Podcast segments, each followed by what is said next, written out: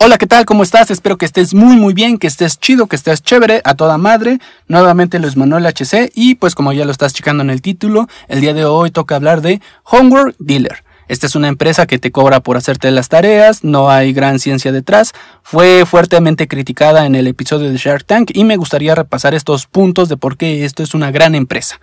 Quiero comenzar con la ironía del programa de Shark Tank, que es que supuestamente estos empresarios lo que van a hacer es apoyar a los emprendedores a que sus sueños, a que su empresa pues se haga realidad o empiece a manufacturar mejor o demás.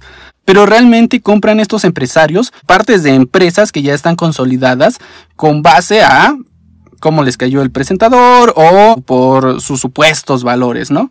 Algo que he notado en personas que critican fuertemente a esta empresa es que no conocen realmente el nicho. El nicho de esta empresa como tal es jóvenes adinerados ayudados por estudiantes con necesidades. Esto significa que las personas que, entre comillas, subastan su intelecto y su tiempo, son estudiantes que les gustaría estar en esas escuelas privadas.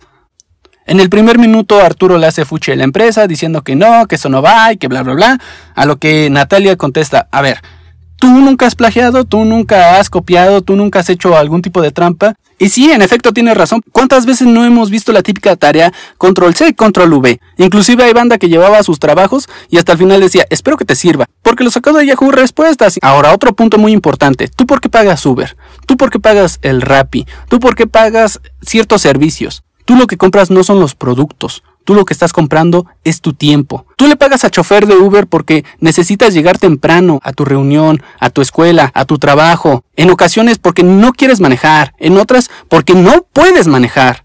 De igual forma, aquí lo que tú estás comprando es tu tiempo. Era un verano, me habla una amiga y me dice, un amigo está cursando tal materia y necesita ayuda con sus actividades, ¿le puedes ayudar? Entonces me me contacta con este cuate y lo hago. Y ahí descubre una oportunidad de negocio bastante buena, bastante rentable. Así nace Homework Dealer. Güey, eso lo hemos hecho muchos. He conocido banda que inclusive sus papás o sus carnales mayores les hacían la tarea y es así como que es súper común. Si tú tienes un chingo de tarea, pues obviamente vas a necesitar ayuda. Si tú estás en contra de pagar para que se te haga la tarea, también deberías de estar en contra de pagar para que se te lave el coche, de pagar para que vayan por el súper, de pagar para que te transporten, de pagar para que se te hagan algún tipo de servicio. O sea, tú cuando vas a un restaurante, pagas para que tú no tengas que cocinar. Durante el episodio le estuvieron diciendo a Natalia que este es un negocio amoral. Pero ¿por qué? Es igual que alquilarse como chambelán si tú es que sabes bailar. Además a las empresas eso les vale madres. Un ejemplo vendría siendo Facebook. Facebook tiene todos tus datos y los vende al mejor postor. Le llegaron a decir, es que daña la intelectualidad de las personas. Claro que no, no, no le vas a hacer toda su vida, nada más le vas a hacer una simple tarea. Quiero que te seas sincero, cuando tú has copiado, cuando has plagiado, cuando has hecho algún tipo de trampa, ¿lo has hecho del diario? ¿Lo has hecho para siempre? No, lo empiezas a contemplar cuando pues ya no tienes ninguna otra opción. Una solución, entre comillas, vendría siendo tener una clase, una especie de control o un limitador dentro del mismo sistema o de la plataforma, para que tú puedas contratar una cantidad finita de veces a esta empresa. También llegaron a decir que esta empresa fomentaba la trampa, la corrupción y la mentira. Se me hace impresionante ver cómo estos güeyes hacen parecer que tienen unos valores muy cimentados y que, o sea, güey, estás haciendo negocios. Estamos hablando de negocios, ganancias, dinero, ingresos. Es como en el episodio donde van unos güeyes que venden motocicletas y les contestan una pendejada similar como, no, yo, yo tengo hijos, entonces si ellos de grandes se quieren subir a una moto, ¿cómo les voy a decir que no lo hagan si yo estoy invirtiendo en una empresa de motocicletas? Esto de vender tareas, esto de hacer exámenes, el vender tesis, o sea, es algo súper normal, es algo común, es algo que siempre ha existido y el que tú te quieras dedicar a ese negocio no significa que ya le, vas a tratar de meter esa idea, inculcar esa idea, fomentar esa idea a todas las personas que te rodean. No, simplemente conoces un nicho y ese nicho te va a ir a buscar. Es igual de ilógico que decir, a ver, me voy a dedicar a hacer videos pornográficos. Los voy a grabar, los voy a editar, los voy a subir a X videos, a OnlyFans, a lo, a lo que chingada madre sea. No significa que voy a empezar a fomentar en mi cultura que se consuman ese tipo de cosas el negocio ya está ahí desde antes que tú nacieras. Es un negocio más sólido que la puta moneda de México. Es un negocio que por día factura billones, billones de dólares. Ah, pero esa moral, ¿no? Defíneme tus parámetros. A ver, si tú te estás enriqueciendo del capitalismo, No me vengas a decir que esto es amoral, porque es igual a lo que tú empleas. Igual a como tú te estás enriqueciendo, igual a como tú te estás ganando la vida. Puto hipócrita. El cuate que no estudia merece tronar.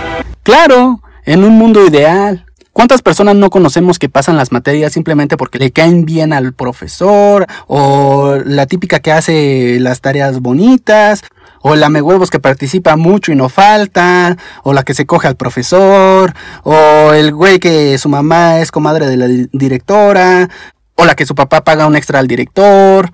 Entonces, claro que no, el mundo está lleno de pendejos educados, pendejos con títulos. Todos tenemos diferentes cartas con las que jugamos la vida. Nuestro nicho no es ayudar a las personas que ya cuentan con ese as bajo la manga. Nuestro nicho es esa bola de pendejos o de huevones que van a utilizar en algún momento la silla en la empresa de su mamá o de su papá.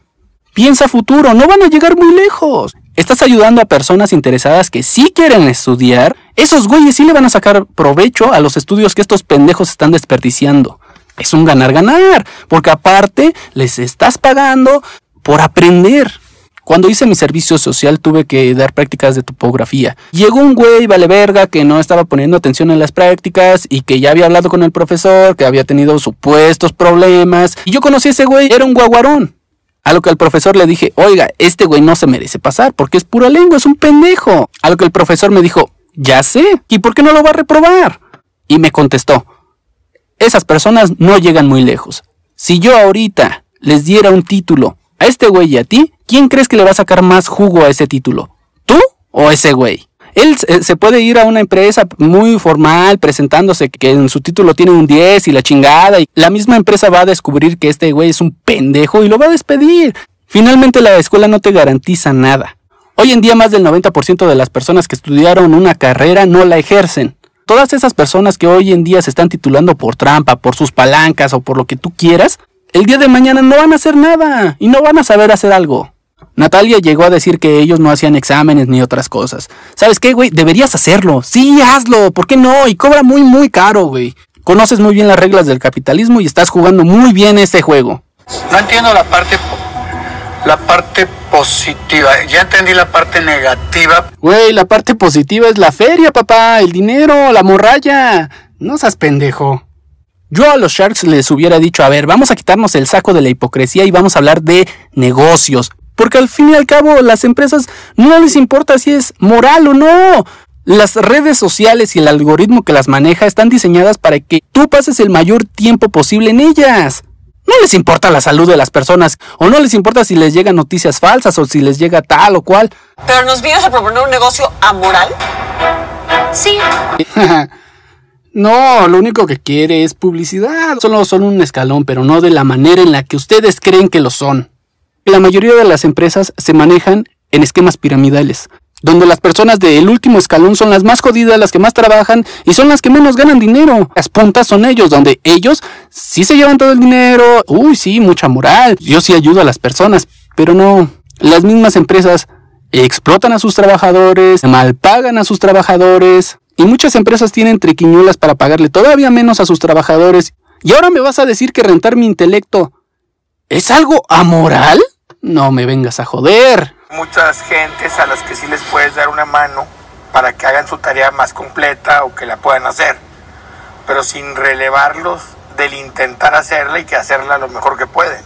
Pues sí, una de las respuestas satisfactorias que ellos esperan es que haya un tercero que obligue al estudiante a interactuar mínimo en copiar la tarea.